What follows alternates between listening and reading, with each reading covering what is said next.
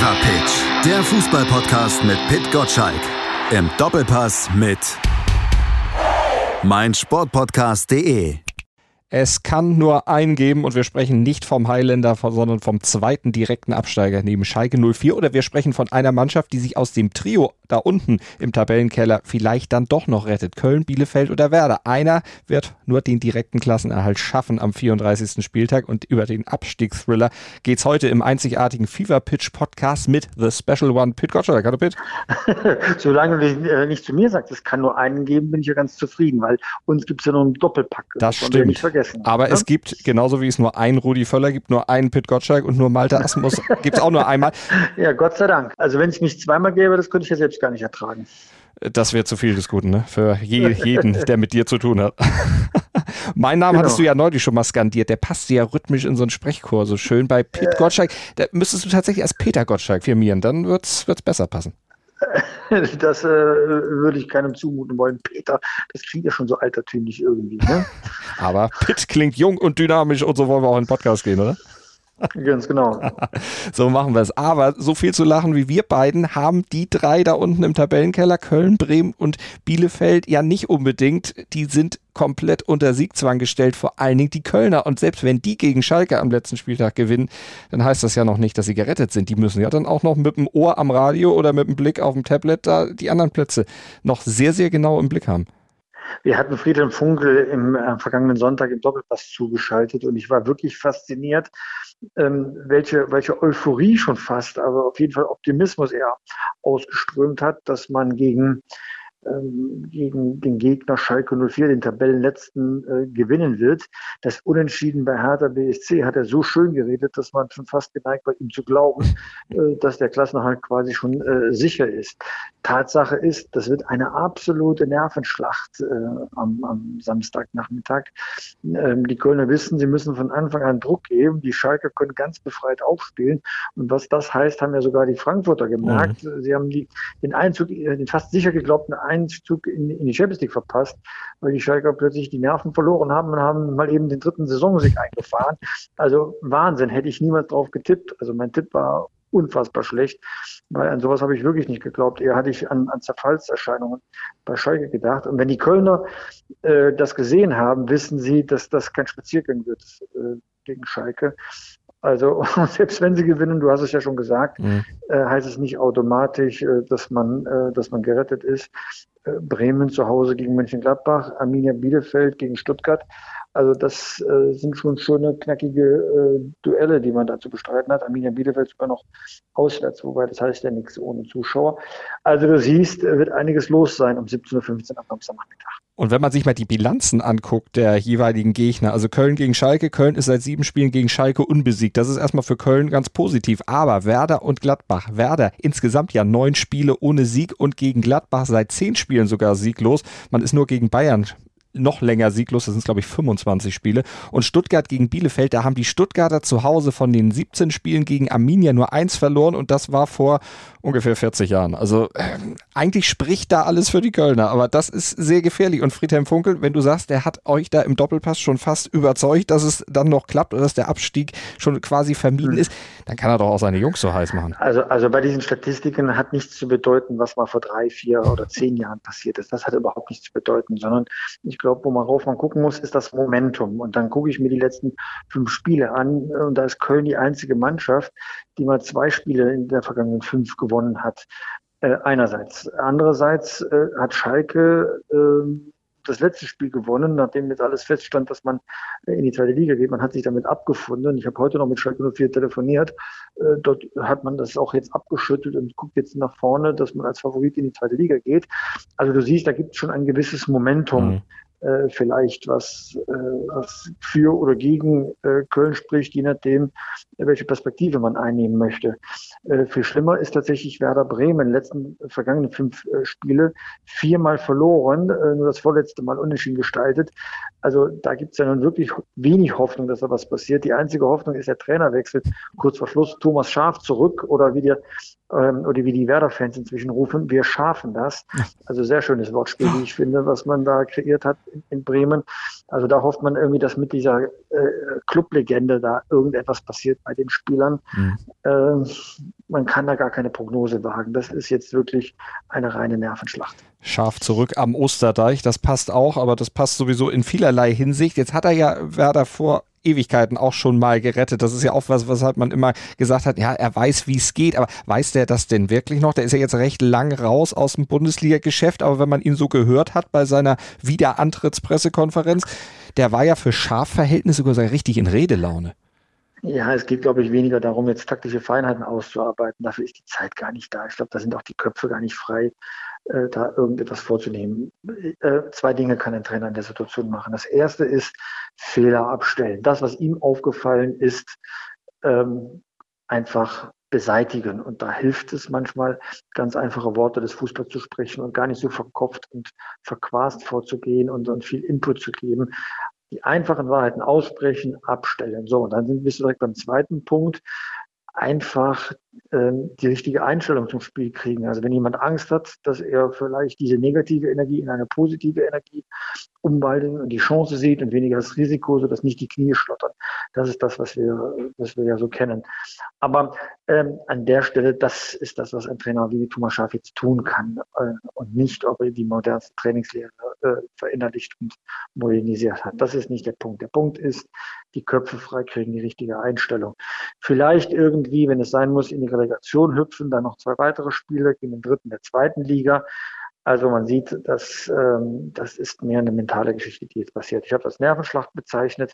Ich glaube, das ist der richtige Punkt. Das ist ja die einzige Spannung, die man mhm. wirklich noch in der Bundesliga hat. Aber immerhin, es ist noch für, am 34. Spieltag sehr viel Spannung drin. Hast du noch Erinnerungen an den Spieltag 1999? Ich glaube, das war 99 mit Nürnberg am Abgrund, wo Frankfurt eigentlich sich schon fast in, zweiter, in der zweiten Liga wähnte, Nürnberg sich eigentlich als gesichert ansah als Zwölfter und dann doch noch abgestiegen ist. Legendäre Radiokonferenz damals. Ja, da habe ich äh, sehr lebhafte Erinnerungen dran.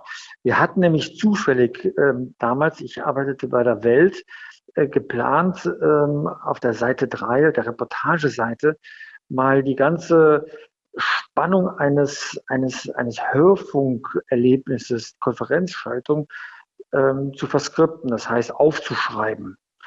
Wir konnten vorher nicht ahnen, waren aber umso glücklicher hinterher, dass es so ein legendärer Spieltag wird. Äh, Nürnberg damals auf Platz 12. Also sowohl Tordifferenz wie auch Punktestand äh, waren so eindeutig positiv, dass niemand damit gerechnet hat, dass es so nach unten gehen würde. Und ich vergesse nie, kriege ich heute noch eine Gänsehaut, wie äh, Günter Koch sich meldet, hallo, hier ist Nürnberg, wir melden uns vom Abgrund. Und das war auch die Schlagzeile damals gewesen äh, auf der Seite 3. Also da erinnere ich mich wirklich sehr lebhaft dran. Das war wahrscheinlich das spektakulärste ähm, äh, Kellerduell, was es, was es je gegeben hat. Also das war schon also von Platz 12 runter, um noch abzusteigen, absoluter Wahnsinn. Absolut, absolut. Ich habe es auch damals im Radio gehört, im Autoradio und ich weiß, ich bin noch mal zweimal um Block gefahren. Ich wollte eigentlich einen Freund besuchen und habe dann gedacht, nee, das musst du bis zum Ende hören und es, ist, es ist so viel passiert. Es war wirklich. Und das ein Stürmer von Eintracht Frankfurt, Fjordorf, ist äh, berühmt geworden ja. mit seinem Übersteiger. Also diese Szene hat man heute noch vor Augen, wenn man die sieht. Also Wahnsinn. Also das ist etwas, äh, das ist vielleicht noch getoppt worden mit 2001 mit dem legendären Titelkampf mhm. zwischen äh, Bayern und Schalke. Aber da war die Bundesliga, wie ich finde, noch spannender, weil es sowohl oben wie auch unten noch, noch viel mehr passiert ist. Und Fjordhoff auch legendär mit dem Satz, äh, ich weiß nicht, ob Felix Magath die Titanic gerettet hätte, aber fit wären sie alle gewesen. Der war ja, ja damals der richtig, Trainer. Ja, genau, weil ja ein paar Jahre vorher ähm, äh, Jörg Berger äh, auch in einem sagenhaften äh, Duell noch die Rettung geschafft hat. Und daher äh, Felix Magath. Also man sieht, also die Bundesliga hat in ihrer Geschichte eine Menge zu bieten. Ähm, deswegen ist das hier eher noch ein stinklangweiliger Spieltag jetzt am, am Wochenende. Bis auf das Kellerduell. Oben ist alles entschieden. Champions League Plätze sind alles entschieden. Ähm, wir haben krampfhaft versucht, äh, noch äh, ein bisschen Spannung im oberen Tabellendrittel zu finden. Es geht ja noch um den, wie heißt er, Confederations Nee, nee, European Conference League oder Europa ah, Conference League. Du weißt es besser als ja. ich. Ich hab's mal aufgeschrieben. Ein, ein so nichtiges äh, Erlebnis, wie ja auch äh, Max Kruse es ja sehr treffend gesagt hat, ja. Aber äh, dann wird es schon ein bisschen ulkig, wenn man selbst das suchen muss, um ähm, künstliche Spannung aufzubauen.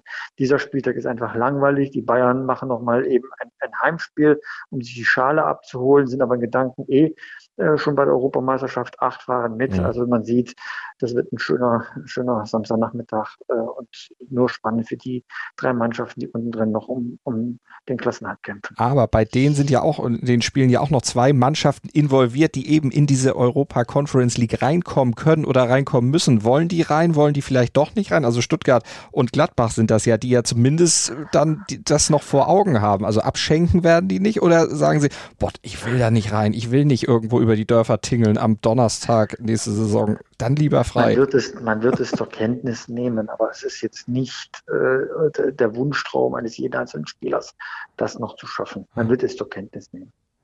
Aber es geht ja für Lewandowski, Robert Lewandowski noch um was. Schafft er dieses eine Tor, was ihn dann von Gerd Müller trennt, oder ist er tatsächlich so und sagt, nee, dann bleibe ich mit Gerd auf einer Stufe? Ich hoffe nicht, ich hoffe nicht, aber nur deswegen, weil ich äh, Gerd Müller verehre. Ich durfte ihn kennenlernen in meinem Leben. Und wer ihn kennengelernt hat, weiß, was das für ein herzensguter Mensch ist. Ähm, so, wenn es Lewandowski schafft, gönne ich ihm das natürlich. Er hat sich das ja erarbeitet, ist ihm ja nicht geschenkt worden.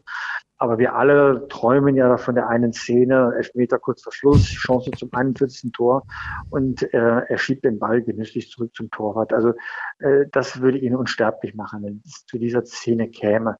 Aber es ist auch sein gutes Recht zu sagen, nein, nein, ich habe mir das erarbeitet und ich will diesen Rekord. Äh, alles in Ordnung. Würdest du das äh, oder für wie realistisch würdest du das im heutigen Profifußball noch halten, dass einer tatsächlich so eine Geste machen würde? Also ich traue es ihm irgendwie zu, weil man mit ihm, mit ihm geredet haben. Er hat ja sein Trikot hochgehoben, hatte ein T-Shirt äh, mit Gerd Müller darunter, Forever Gerd. Mhm. Also er weiß schon, wer Gerd Müller ist. Er kennt auch die Bedeutung von Gerd Müller. Und ich glaube, er wird auch erfahren haben, dass es diesen Wunsch gibt. Ganz ehrlich, ähm, ich verstehe ihn, er ist ein Top-Torjäger, er will Geschichte schreiben, er, damit wäre er unsterblich. Aber er würde nicht die Statistiken erobern, sondern die Herzen aller Fans, egal ob Bayern-Fan oder nicht, wenn er das täte und würde so Gerd Müller ehren. Also ehrlich gesagt, danach äh, wäre, dürfte er sich alles erlauben, er wäre dann heilig gesprochen. Wenn er das täte, wenn er diesen Egoismus für diesen einen Augenblick unterdrücken könnte, Mhm. Aber wahrscheinlich würde er sowieso vorher zwei Tore schießen. Insofern brauchen wir da gar nicht darüber nachzudenken. Aber sag mal, wenn es diese, wenn es diesen Moment gäbe, wäre das historisch und in mhm. vielerlei Hinsicht. Äh, das würde auch ähm, viele Fans, die abgeschlossen haben mit, äh, mit dieser Entwicklung des Fußballs, würde es, äh, würde es vielleicht auch den Glauben zurückgeben, dass Fußball eben mehr ist als nur ein Tor zu schießen. Mhm. Wenn wir nochmal in den Abstiegskampf gucken und äh, die Bedeutung eines möglichen Abstiegs für die drei Mannschaften da unten gegeneinander abwägen. Bielefeld, das haben sie ja auch immer wieder gesagt, naja, wenn wir absteigen, das ist jetzt nicht der Weltuntergang. Wir sind mit einer Mannschaft mit einem sehr kleinen, äh, sehr kleinen Etat überhaupt in die Saison gegangen. Also wir wussten, dass es da sowieso gegen den Abstieg geht. Aber Köln und Werder, für wen wäre es da schlimmer? Der größere Super-GAU, wenn man so will. Naja, äh, bei Werder ist ja rausgekommen, dass man äh, finanziell in Schwierigkeiten ist und wenn man eine Anleihe auflegt, äh, dann hat man mehr Argumente, wenn man äh, in der ersten Liga spielt. Die Enttäuschung wäre schon ziemlich groß, wenn man in der zweiten Liga sein müsste und man klickt dann immer ein bisschen weiter nördlich gegen HSV, wie schwierig es wird, dann auch zurückzukehren. Ne? Immerhin ist Schalke mit, mit ziemlich viel Ambitionen unterwegs, äh, sofort wieder zurückzukehren. Mhm. Also ähm, die Kölner haben da einfach mehr Erfahrung, mal nach unten zu gehen und wieder raufzukommen. Bremen hat das zum letzten Mal äh, Anfang der 80er Jahre erlebt. Ja, deswegen ist Bremen ja auch die Mannschaft mit den meisten Bundesligaspielzeiten äh, von allen Clubs. Also Bremen hat mehr Bundesligaspiele gemacht als Bayern München. Das vergessen ja die meisten, weil man eben nur eine Saison mal ausgesetzt hat. Bayern hat ja die ersten zwei Saisons äh, bei der Bundesliga-Gründung ausgesetzt. Also man sieht an der Stelle, ähm, dass da noch, ähm, ähm, wenn man viel Emotion hochkommen wird, ähm, ob man so einen Abstieg dann einfach so verkraften kann. Ich glaube, dass Bremen mehr treffen würde, wenn man absteigt. Jetzt haben wir ja vorhin schon über das Saisonende 99 gesprochen. Bei Nürnberg damals im Kader, Frank Baumann, der hatte eine ganz, ganz dicke Chance damals und hat hinterher gesagt, nachdem er sie vergeben hat, das ist der schwärzeste Tag meines fußballerischen Lebens. Als Spieler ist es das auch geblieben. Jetzt ist er ja Sportdirektor bei Bremen, könnte ähnliches widerfahren. Was wird, wird er denn nach diesem Spieltag aus deiner Sicht sagen? Jetzt darfst du wieder in die Glaskugel gucken. Nein, ich gucke ja nicht in die Glaskugel dann so rein. Also ähm, ich glaube, wenn Bremen absteigt, ist auch die Zeit von äh, Frank Baumann dann abgelaufen. Wird man ihm auch das anlasten, weil er natürlich verantwortlich ist für die für die Kaderzusammenstellung. Also ich glaube, äh, der hat dann größere Probleme bei Abstieg, als jetzt zu gucken, äh, was ist früher gewesen als ein Spieler. Er wird äh, an der Stelle dann einfach in Erklärungsnot geraten. Mhm. Also ich habe das gemerkt, er war ja auch zugeschaltet bei uns, äh, als er bekannt gegeben hat, dass äh, Florian Kofeld ähm, freigestellt wird. Er wollte sich erklären. Ich finde, er hat das auch ziemlich gut getan und gut begründet, warum man ähm, diesen, diesen Trainerwechsel kurz vor Schluss doch vollziehen äh, musste oder wollte. Und, ähm, und im Zuge dessen ähm, habe ich die Kommentare gelesen, die über ihn und seine Aussagen genommen werden. Und er hat da allen Kredit verspielt. Und wenn du allen Kredit verspielt hast, bist du eh in, in einer Rücklage bei der Argumentation. Ähm, und da kommst du halt nicht mehr wieder auf die Beine. Dann aber wahrscheinlich auch im Falle der, des Klassenerhalts. Ja, und äh, ich meine, wenn du denn die, so eine schwierige finanzielle Situation hast und ich unterstelle jetzt mal den Bremer, dass sie alles tun werden, äh, das Ruder rumzureißen. Aber das haben sie auch schon vor einem Jahr gesagt, mhm. dass man schon mal in der Relegation war, da hat man die überstanden. Wenn jetzt ähm, äh, beim Klassenerhalt man irgendwie wieder die Kurve kratzt, bleiben ja die Probleme dieselben. Kein Geld, jetzt aber auch noch keinen Trainer. Du musst offenbar die Mannschaft umbauen, weil sie hat jetzt zwei Jahre äh, lang hintereinander verkackt. Also ähm, und da musst du schon die richtigen Leute haben. Und warum sollte Baumann jetzt etwas besser machen, was er schon hätte vor einem Jahr besser machen können? Also dann wird das Vertrauen auch weg sein. Also das, äh, von Bremen steht vor einer wirklich anstrengenden Zukunft. Das kann man, kann man nicht anders sagen. Äh, VW Wolfsburg hat das ja auch mal erlebt, es war mal eine Relegation, aber das sind ganz andere Kräfte und ganz anderer Rückhalt, der äh, hinter diesem Verein steht. Mhm. Dass man dass man jetzt äh, sogar in der Champions League wieder spielt. Ja, wirklich nicht vergessen, wie lange ist es jetzt her? Drei Jahre, dass ähm, der, der VW Wolfsburg in der Relegation war. Ja, also ich glaube, äh, Bremen wird so oder so äh, eine, eine schwere Zeit vor sich haben. Jetzt hast du eben gesagt, die gucken dann auch mal ein bisschen äh, nach Hamburg. Gehen Sie nicht sogar schon seit Jahren den Hamburger Weg? Mm, ja, nicht ganz. Die, die Hamburger äh, sind dadurch belastet, dass sie, dass sie nur rumspinnen.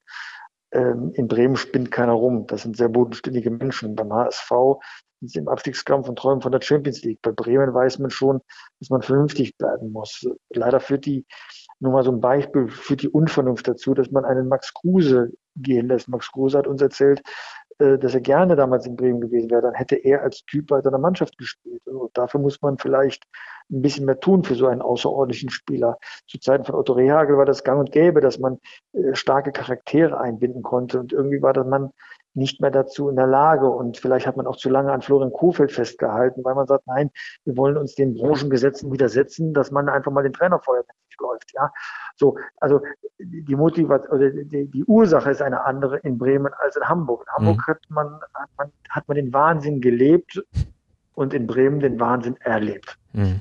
Das ist ein schöne, schönes sprachliches Bild auf jeden Fall. Das gefällt mir sehr gut. Das werde ich mir mal merken. Ähm, jetzt haben wir die lustige Konstellation, dass äh, mit Friedhelm Funkel und Thomas Schaf zwei Urgesteine der Liga letztlich dann auch doch nochmal gegeneinander spielen. Das hatte sich keiner von beiden wahrscheinlich vorgestellt, vor dieser Saison überhaupt nochmal eigentlich auf die Bank zu müssen und dann eben auch noch in so einer tragenden Rolle. Ich auch nicht.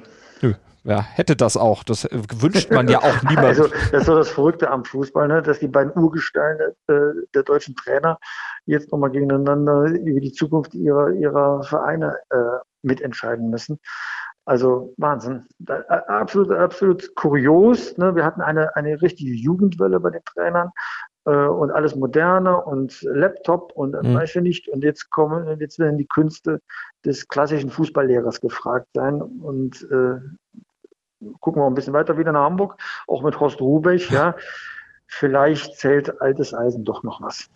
Zumindest sollte man altes Eisen nie ganz abschreiben. Das ist ja, das beste Beispiel ist ja Jupp Heynckes vor ein paar Jahren gewesen, der sogar so, noch ne? an einer ganz vielleicht, anderen Ecke angegriffen sind das so, so Trends jetzt, dass man sagt, bevor wir jetzt Experimente machen mit einem Unerfahrenen, bringen wir die Erfahrung ein, jemand, der den Verein kennt, den Verein schätzt und dessen Worte halt dann nochmal eine andere Authentizität hat, weil das ist ja die Gegenbewegung zu dem, wie wir es bei Marco Rose und Adi Hütter erlebt haben. Ne? Die Verbundenheit zum Verein ähm, war ja nun überschaubar, lieber den nächsten Karriereschritt planen und dem Verein dann sagen, war ja nett mit euch, aber jetzt ziehe ich weiter. Das äh, würde man Thomas Schaab, auch wenn er mal irgendwo anders Trainer war, nie unterstellen. Der hat schon eine enge Verbundenheit mit Bremen. Und das macht jedes seiner Worte glaubwürdiger. Ich überlege gerade, wie man bei Eintracht Frankfurt jetzt noch vom alten Eisen reaktivieren könnte, damit die auch einen neuen Trainer haben. Denn im Moment hat man ja mehr so das Gefühl, dass da keiner so richtig mehr hin will. Naja, äh, Frankfurt hat ja gute, ähm, gute Erfahrungen damit gemacht, dass man Heribert Bruchhagen geholt hat, dass der den Verein mal neu aufstellt und die ganzen Aufräumarbeiten erledigt. Dann, als die Grundlage wieder geschaffen war, Friedi Bobic, der sagen wir, sehr innovativ den Kader zusammengestellt hat, große Erfolge vorbereitet hat, den Trainerwechsel von Nico Kovac zu Adi Hütter sehr gut vollzogen hat.